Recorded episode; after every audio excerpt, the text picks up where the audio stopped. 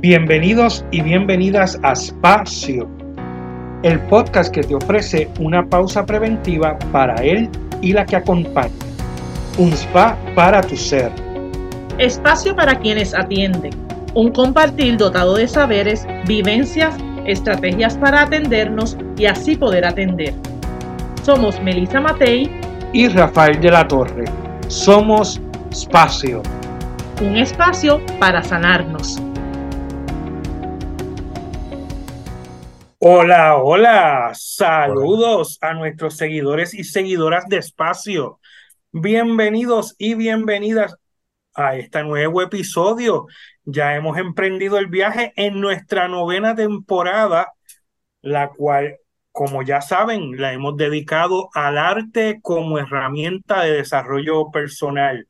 Hoy vamos a estar con otro artista, vamos a escuchar su historia, la de Alkelis Rodríguez que es un maestro que tiene bachillerato en educación musical, está certificado como guía Montessori en nivel 3 y 4 de secundaria por la Montessori, American Montessori Society.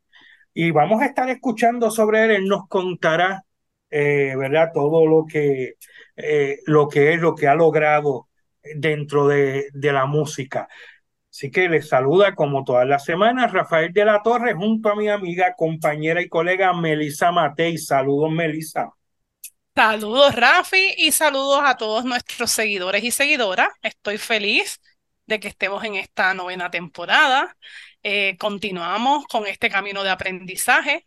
Muy convencida de que nuestros invitados e invitadas nos van a deleitar narrándonos sus historias con el arte cómo esta llegó a sus vidas, ¿verdad? Cómo el arte llegó a sus vidas, cómo se convirtió en vocación, cómo terminó ayudándolos a ser y a estar bien y cómo fue un vehículo, ¿verdad? Para, para ayudar a otros o transformar a otros.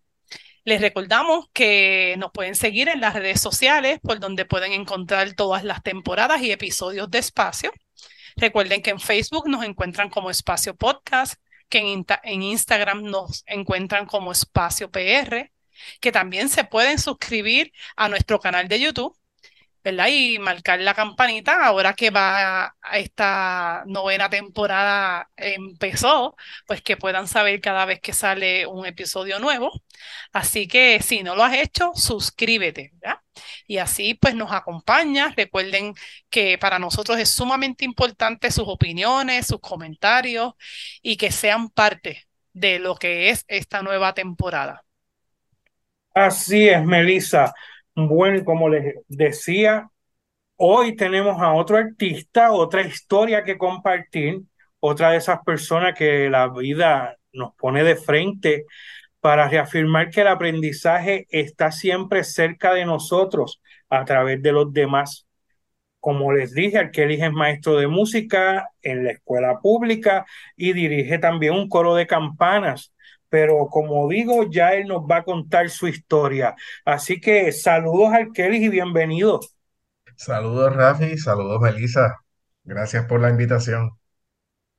Qué bien, yo feliz, encantada de, ¿verdad? Que nos acompañes, de que, ¿verdad? Por tu apoyo y tu disponibilidad. Rafi, te cuento a ti a todos los que nos escuchan que Alkelis y yo nos conocimos en el mundo montessoriano hace ya bastantes añitos, ¿verdad? Que nos certificamos como guías Montessori y pues tuve el honor de estar con él y muchos otros compañeros más certificándonos. Así que más allá de, de, maestro de música y de lo que él nos va a contar, pues también nos une una filosofía educativa distinta que también eh, transforma, ¿verdad? Este, buena para otro tema, eh, ¿verdad? Ese tema de la educación que los que me conocen saben que me persigue. Eh, así que, pues muy contenta.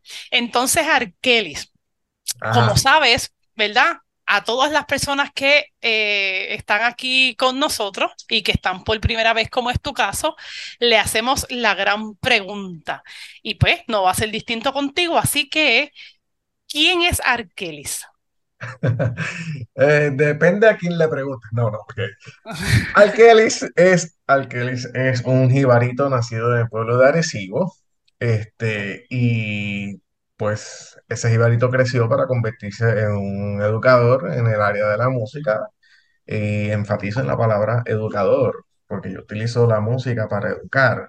Así que eh, actualmente pues llevo ya 17 años en la Escuela Montessori República del Perú y me encanta, o sea, me vivo la música, me vivo todo lo que es el proceso de la enseñanza a través de la música y el arte. Este, soy artista también, canto en la Coral Lírica de Puerto Rico. He hecho conciertos con la Orquesta Sinfónica, Festival Casals y, y otras cositas así bien chéveres. Óperas, y voy a estar haciendo una ópera prontamente este año también. Y, y Arkeli nos decía que eras pianista también. Sí, mi instrumento principal es el piano. Eh, yo llego al piano porque yo tengo cuatro, eh, perdón, soy el cuarto de, de cuatro hijos. Eh, tengo tres hermanos mayores y eh, me acuerdo que uno de los cumpleaños de uno de mis hermanos le regalaron un tecladito y él como que no le hizo mucho caso, pero yo escuché esa cosita sonar, que un día un botón y sonaba, me llamó mucho la atención y yo dije, déjame ver. Cuando mi hermano no estaba, yo sacaba el teclado, lo conectaba y empezaba a, a tocar teclas y a buscar sonidos. Y entonces yo dije, espérate, esto se parece a algo que yo he escuchado. Y así empecé a entrenar yo mismo, por curiosidad, el oído. Cuando empiezo a entrenar el oído, pues mm, mi familia como que eventualmente se dio cuenta que tenía una aptitud musical. Y gracias a Dios yo fui bendecido con buenos padres que estaban bien pendientes a nosotros. Y pues mira, me, me guiaron, me dieron la oportunidad, me orientaron y ahí, ahí entré a la Escuela Libre de Música de Arecibo, empecé mis estudios ahí, he llegado a estudiar de manera privada hasta que pues finalmente decido que lo que voy a estudiar es educación musical, porque yo quería hacer algo con la música, yo quería ser músico, y yo quería hacer música todos los días de mi vida, todos los días estoy haciendo música, esa es mi vida, o sea, como dice eh, este gran artista Bono, el vocalista de YouTube, la música puede cambiar el mundo porque la música cambia a las personas. Así que ese fue mi caso. La música me transformó, la música me, me atrapó y me hizo ser la persona que soy hoy día. Pues decido estudiar educación musical. Me voy hacia la Universidad de Puerto Rico, recinto de Río Piedras. Me graduó con un bachillerato en artes de la educación musical y desde ese momento, pues, de para adelante ha sido una aventura. Me- Melissa, ya yo acabo de conocer al Kelis, hay una buena vibra, ¿verdad? Este, con lo que ya nos está contando. Y, y bueno, ya entró de lleno al tema, eh, Con una De simple frase, ¿verdad? Con una simple frase ya, ya, ya contesto. Ya, ya contesto, eso es así. Y, y, ¿verdad? Y eh, está utilizando la música para educar, pero cuéntanos cómo ha sido la, la trayectoria desde que comenzaste con, con el arte, que te atrapó la música, hasta llegar a ser maestro. ¿Cómo fue esa trayectoria? Pues mira, en un principio, como todo adolescente, yo entro a- al mundo de la música, este, pues por oído, por las canciones populares, pero yo me inclinaba más a la música instrumental por alguna razón. Yo veía las películas en el televisor y me atraía mucho la música que ponían en las películas, ¿sabes? Yo siempre he sido bien fanático de las bandas sonoras. Este, y yo trataba de siempre imitar y, y copiar y tratar de replicar lo que yo escuchaba en estas películas en el teclado. Eh, decido entonces que, pues mira, quiero conocer un poquito más, empecé a buscar diferentes maestros que me enseñaran, algunos tenían una metodología, me acuerdo que la primera vez que tomé una clase de música fue en un local donde había, era como que teclado grupal para todo el mundo. O sea, era un maestro que le daba teclado a como 20 30 niños a la misma vez. Y esa primera experiencia pues fue cool, pero no era lo que yo estaba buscando. Yo estaba buscando más un tú a tú, un maestro privado que me enseñara directamente a mí, le pudiera hacer todas las preguntas de la, de la vida y me guiara. Este, así que me recomiendan, ahí no, no, por ejemplo, pueblo de Arecibo en aquel momento, pues como que se me hacía difícil conseguir eso. Así que me recomendaron entrar a la Escuela Libre de Música de Arecibo, que es una escuela que trabaja en horario after school. Este, bueno, trabaja en horario regular, pero mm, en aquel momento era tipo eh, after school. Yo salía de la escuela intermedia y superior y me llevaban a la escuela libre de música y ahí estaba toda la tarde. O sea, yo me pasaba estudiando desde por la mañana a las 8 de la mañana en la, en la escuelita, salía a las 3 y me iba para la libre y de la libre salía fácilmente a las 6 y media, 7, 8, 9 de la noche. eh, y, y así estuve estudiando y me preparé. Así que nos estás contando que ese, ese camino, ¿verdad? Que ese camino me, me, me llama la atención que coincide, ¿verdad? Eh, con otras personas que hemos entrevistado que, que hubo como dirección de tu parte. Es como estar claro desde el principio qué es lo que yo necesito o qué es lo que yo quiero. Una vez la música te cautivó. Es como que la música te cautivó, pero empiezo a experimentar.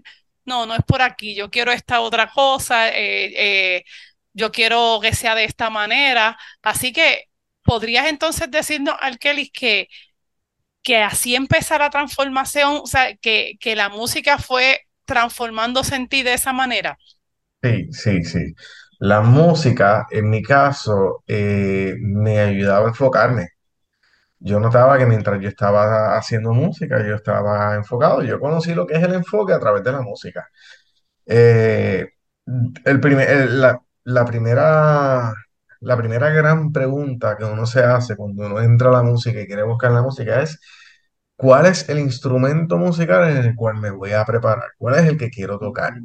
O sea, ¿cuál es ese instrumento que quiero tocar? En mi caso fue fácil porque el instrumento me eligió a mí porque no me lo regalaron a mí, se lo regalaron a mi hermano, pero a mí me causó tanta curiosidad que, que ahí yo digo que yo siento que el, el piano fue el instrumento que me llamó. Eh, es un instrumento bastante completo, complicado, especialmente cuando uno tiene que viajar a tocar. Y cada vez que tengo que salir a tocar me pregunto por qué yo no aprendí flauta.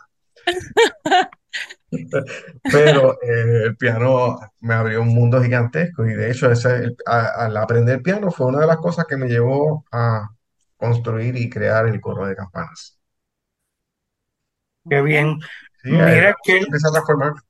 Ajá. ah, Alkeris, entonces, eh, ¿cómo tú has visto el- eh, cómo la música impacta a las personas de manera positiva? Nosotros, tú, nosotros somos vecinos de trabajo. Tú, tú trabajas en, en la Escuela República del Perú, donde la mayoría de tus estudiantes deben ser residentes de Llorens. Este, y, y que es, don- que es con, lo, con las personas con quien yo trabajo también. ¿Y cómo, cómo tú ves el impacto en los, sobre todo en los jóvenes, con el arte, con la música, cuando se están criando en este ambiente de violencia, en, en este ambiente, eh, ¿verdad? De, de que hay muchas cosas negativas, claro, conociendo que alrededor sí hay cosas positivas, como lo es la música. ¿Cómo tú has visto ese impacto entre los jóvenes, sobre todo estos jóvenes en específico de Llorens? Pues mira, el impacto que yo veo es grande, eh, bastante grande. Yo a los chicos, eh, ellos me preguntan a veces, ¿para qué yo voy a aprender esto si yo no voy a ser músico, yo no me voy a dedicar a la música? Esa es la pregunta que me hacen. Y yo les contesto, yo no espero que de aquí salgan todos esos unos músicos, pero sí yo espero que a través de esta experiencia tú puedas crear conciencia de la importancia de lo que es trabajar en equipo, de lo que es tener sensibilidad, de lo que es transformarse en un mejor ser humano, en apreciar la música, te ayuda a apreciar la humanidad. Por lo tanto, la clase de música yo no la pienso como una clase para enseñar un mero instrumento o meros términos musicales, sino para enseñarles a ellos a ser mejores seres humanos, a transformarse. Y ese es mi enfoque, utilizar la música para lograr esas cosas.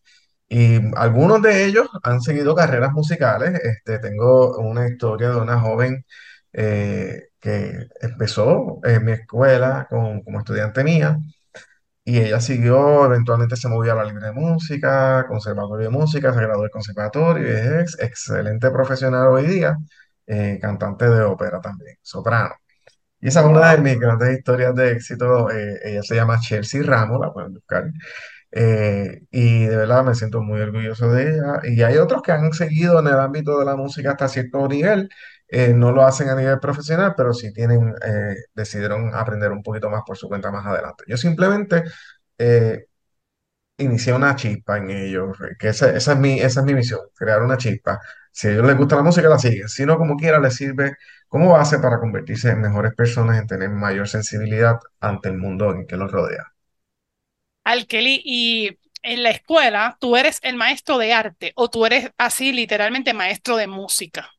Ok, eh, tengo la buena noticia de que antes era el maestro de música y el único maestro de bellas artes que había en la escuela. Ya hoy día puedo decir que me acompañan otras personas dentro del programa de bellas artes, así que me siento acompañado, no estoy solito ya. Qué bien, eso es una gran así- noticia. sí. ¿Y qué otras, qué otras artes hay en la escuela? Pues mira, ahora mismo tenemos, eh, además de música, artes visuales.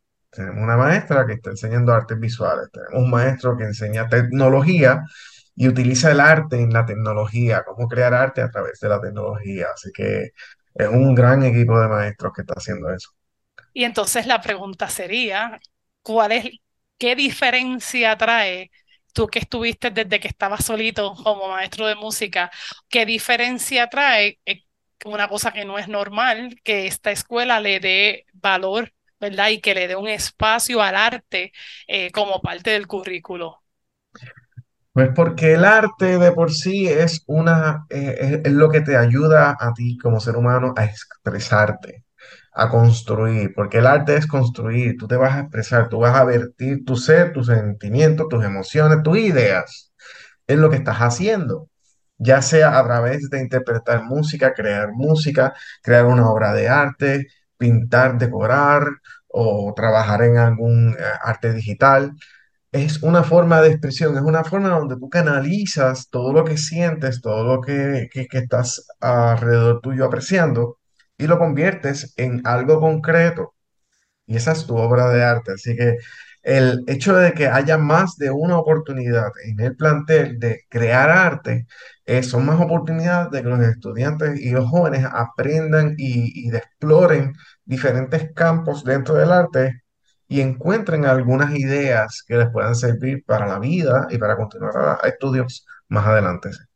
Y pienso, Arkelis, que el modelo Montessori da como una oportunidad, ¿verdad? Porque, ¿verdad? Ustedes saben más del modelo que yo eh, y me pueden decir, pero eh, este modelo pues da un poco de libertad a que los jóvenes mm, eh, vayan buscando por dónde quieren irse. Tal vez este modelo ayuda para que la enseñanza de las artes, la música, que es en, en tu caso, eh, sea tal vez me- mejor llevada o mejor Más presentada. integrada. Ujú.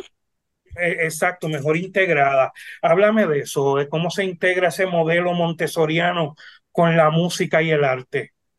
Pues mira, este, yo siento que en mi proceso de, certificación, yo decía, pero esto es lo que yo estoy haciendo todos los días como maestro de música, eh, buscando la sensibilidad, observando al estudiante.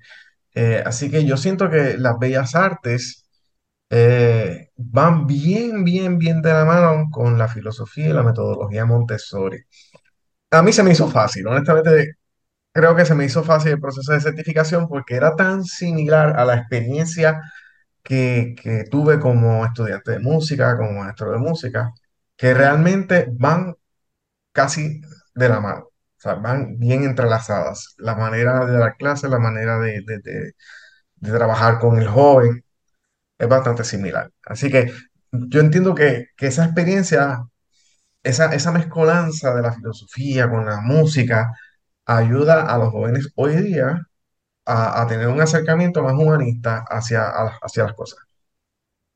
Qué bien, yo, yo quisiera añadir, ¿verdad? Por, por, por la experiencia con Arkelis, cuando en algún momento nos certificamos, o por la experiencia que, que observo, que es esa libertad de expresión, lo mencionaste. Entonces, de repente, una filosofía educativa que permite una libertad de pensamiento y diferentes vías para poderme expresar y que dentro del, ¿verdad? Dentro del menú dentro de las posibilidades, no solamente esté en áreas académicas, sino que esté el arte integrada, este, pues, pues definitivamente, ciertamente esa mezcolanza, como tú acabas de decir, eh, eh, es genial, ¿verdad? Porque es la posibilidad del lenguaje, ¿verdad? Que es uno de, de los pilares de la filosofía montessoriana y de la creatividad. Entonces, pues, este, yo pues, me siento como bien contenta y diría, Dios mío, si fuese así en, en todas las escuelas, el saber que haya la posibilidad a nivel público, ¿verdad? Porque sabemos, y por la historia tuya que tú narraste de todo lo que tú tuviste que buscar para poder tener, eh, ¿verdad? El aprendizaje en, en la música, que se, le, se la ofrezcamos que tengan la posibilidad. Habrá quienes le funcione, habrá quienes no, pero que tengan e, e, esa exposición eh, a la creatividad, al arte, de verdad que es, tremendo, ¿verdad? Y, y, ahora yo voy entendiendo, ahora que te escucho, ¿verdad? Y me voy entrando de cosas que no sabía, porque todavía esa sonrisa, porque esa, eh, eso que tú estás este, hoy, ¿verdad? Demostrando después de 17 años en el Departamento de Educación, definitivamente hay una razón y la estás narrando, ¿verdad? Es como ese arte ha hecho de la educación otra cosa en tu experiencia y la experiencia de los jóvenes que están en la escuela, ¿verdad? Este, República de Perú. Sí, sí. Melissa, me curiosa, dijiste una palabra mágica, lenguaje. Y yo creo que el arte se tiene que ver como la enseñanza de un lenguaje, porque es una manera donde tú les enseñas a ellos a comunicarse, a expresarse. Así que las bellas artes, independientemente de cuál sea, música, artes visuales, danza, teatro, es una manera de expresión, es un lenguaje. Así que es una materia medular, la vemos así, yo la veo así. Definitivamente que sí. Súper, súper. Mira, y entonces, eh, a, mí, ¿verdad? Me, me, gustaría que nos dijeras, con, en, en, la introducción a nuestra temporada, nosotros hablamos como parte de, de las controversias. En algún, en algún momento dijimos si el reggaetón era arte o no era arte, aunque no nos queríamos meter en eso. Pero, ¿cómo tú bregas con que precisamente te lleguen en la música donde los muchachos están más expuestos, que es en ese, en ese género musical, el reggaetón, y cómo puede una persona ir desde ahí y llegar, como dijiste ahorita en tu historia de éxito, a llegar a ser cantante de ópera. ¿Cómo se da eso? O a las pues campanas, ¿verdad? Ambas o cosas. O las campanas, sí, sí. Claro, es como que increíble. Son jóvenes de la comunidad de Lloris Torres, que tocando las campanas, que, eso es bien sorprendente. Eh, pues mira, yo nunca he tenido una guerra contra el género del reggaetón. Como buen músico y artista, pues yo reconozco el género en el aspecto técnico musical, rítmico, eh, y pues tiene unas bases que vienen también de, otros géneros eh, como pues, la bomba y la plena, que de ahí que salen muchos ritmos que nosotros como músicos y como puertorriqueños utilizamos. Eh, no es el mejor género del mundo, en mi entender, pero claro, esa es mi opinión, pero lo respeto. simplemente no he tenido una guerra en, en contra del género. El ellos entender eso, de mi parte, les ayuda a abrir mental, abrir un poquito más la mente, porque no les estoy diciendo a ellos, esto no sirve. Yo les estoy diciendo a ellos, eso es lo popular y lo popular puede ser que dure un año, dos años, diez años, veinte años y desaparece y es otra cosa después, porque la música es cíclica y todo eso. Así que lo que tú estás escuchando hoy día no es lo que tú escuchabas antes y lo que tú escuchas, lo que vas a escuchar mañana no necesariamente es lo mismo que vas a escuchar hoy. Puede ser mejor o puede ser más trashy, yo espero que sea mejor, ese es mi propósito. Pero el, el, acercarme a, a, esa diferencia desde un ángulo donde yo los entiendo a ellos, y eso es lo que les gusta, yo, pues chévere, eso te gusta, pero te voy a dar otras opciones, te voy a dar otras ideas, te voy a enseñar cómo puedes crear música de otras maneras y pues, tal vez si, si, te gusta y te, se te ocurre, cómo puedes utilizar esto mezclándolo con los géneros que tú escuchas. Porque sorprendentemente muchos estudiantes hoy día sí están conscientes del reggaetón, porque eso es lo que se escucha en la calle demasiado, pero eh, también escuchan otros tipos de música. Y eso, eso, eso me ha gustado verlo en las nuevas generaciones, que están mucho más abiertos a, a otros géneros, además de uno. Ellos tienen hambre de música, tienen hambre de arte, así que no se conforman con una sola cosa. Es interesante porque pienso que esa hambre de arte responde a la exposición. Este, ¿verdad? Eh, yo recuerdo alguna vez, ¿verdad? Porque tenemos poblaciones similares en las que yo trabajo, que nos ofrecieron unas taquillas para una ópera. Y lo primero que se nos ocurrió a los adultos decir es que a ellos no les va a gustar. Así, de primera. contestando por ello. Y alguien nos confronta diciendo, es que no podemos decir que no nos gusta algo hasta que no estén expuestos. Y en efecto, pues eran como 20 los que llevamos. Y, y sí, te puedo decir que, que, uno que otro se aburrió, igual que uno que otro adulto se aburre, ¿verdad? Con cualquier otra cosa que no le guste.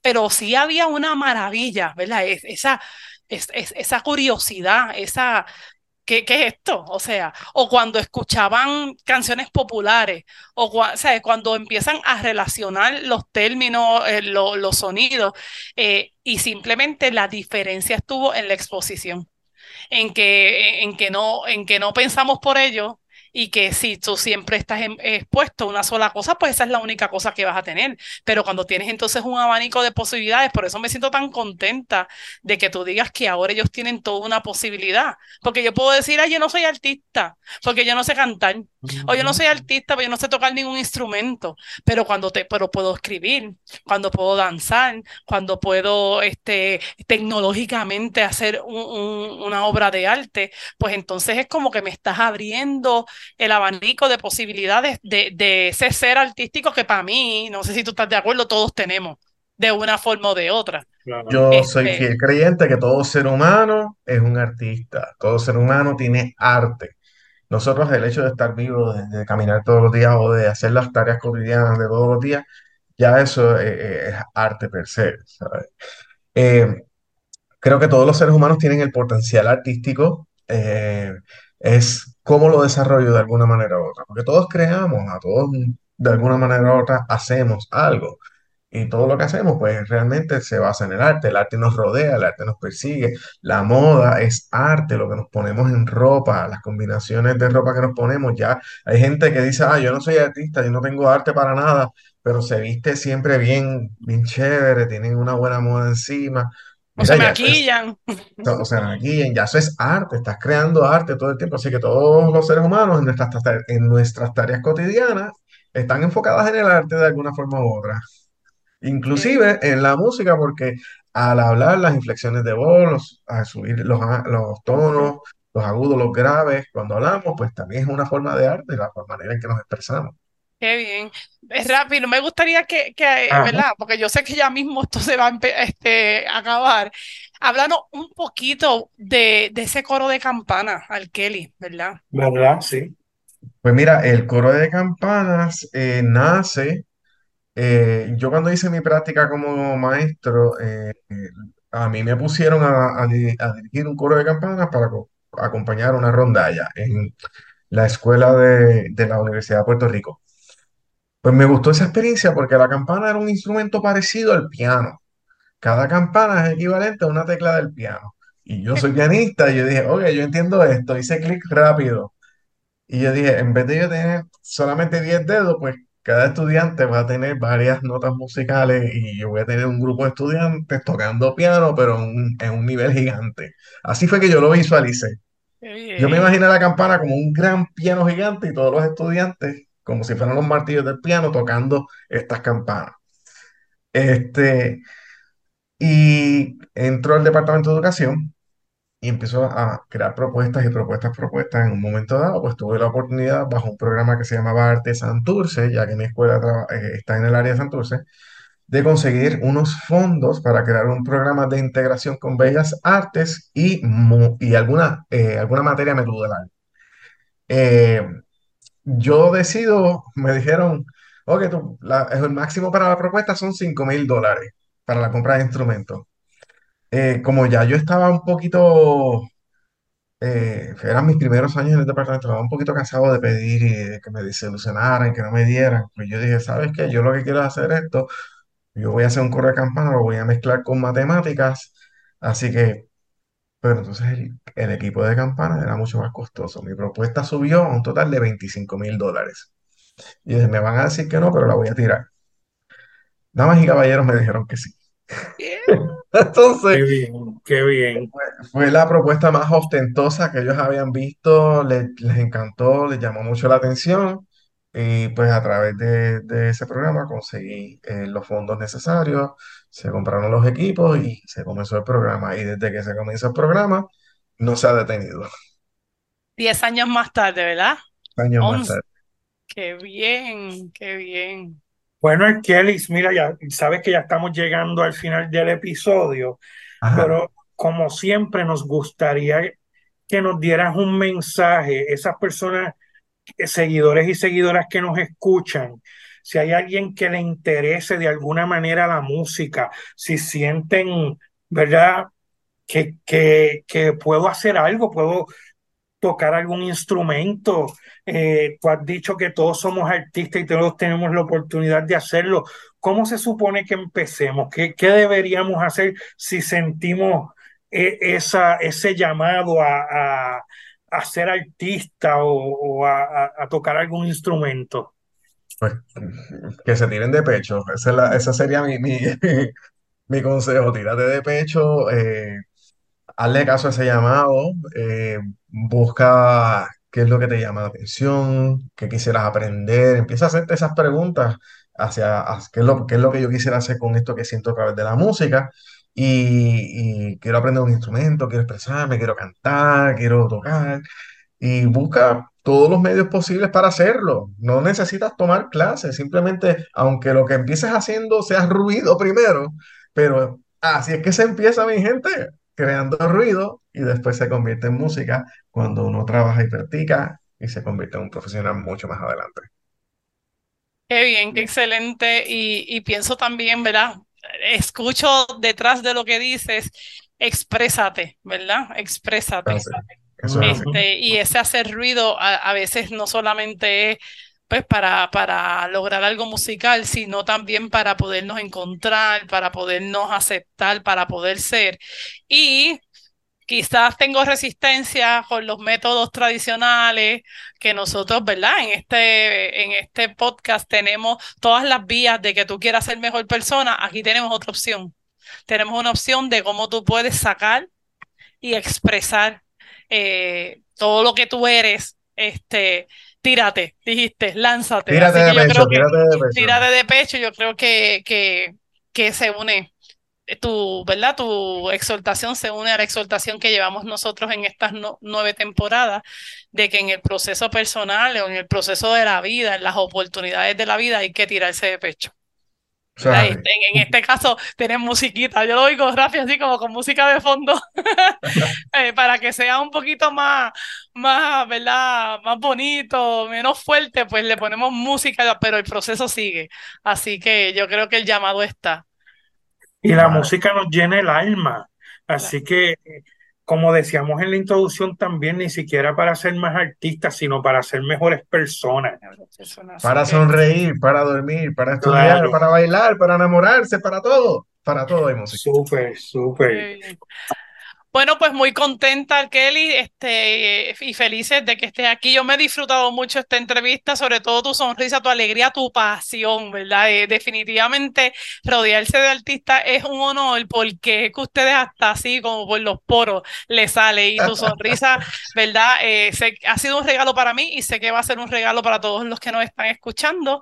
Así que, pues yo espero que los disfruten y espero que nos escriban y nos comenten todo aquello, ¿verdad? Este eh, contamos con ustedes para que esto siga siendo música. Vamos a decirlo así, Rafi, para que sigamos haciendo música en esta Música. temporada. Eso es así. Kelly, muchas gracias por tu disponibilidad, ¿verdad? Y por compartir tu arte, eh, por estar aquí con nosotros en esta conversación que para mí ha sido muy rica, me encantó. Muchas Gracias. gracias. Gracias. Rafi. Gracias, Melissa. Muy honrado de haber recibido la invitación. Y aquí disponible siempre que necesiten. Muy bien, muy bien. Bueno, y esto ha sido otro espacio.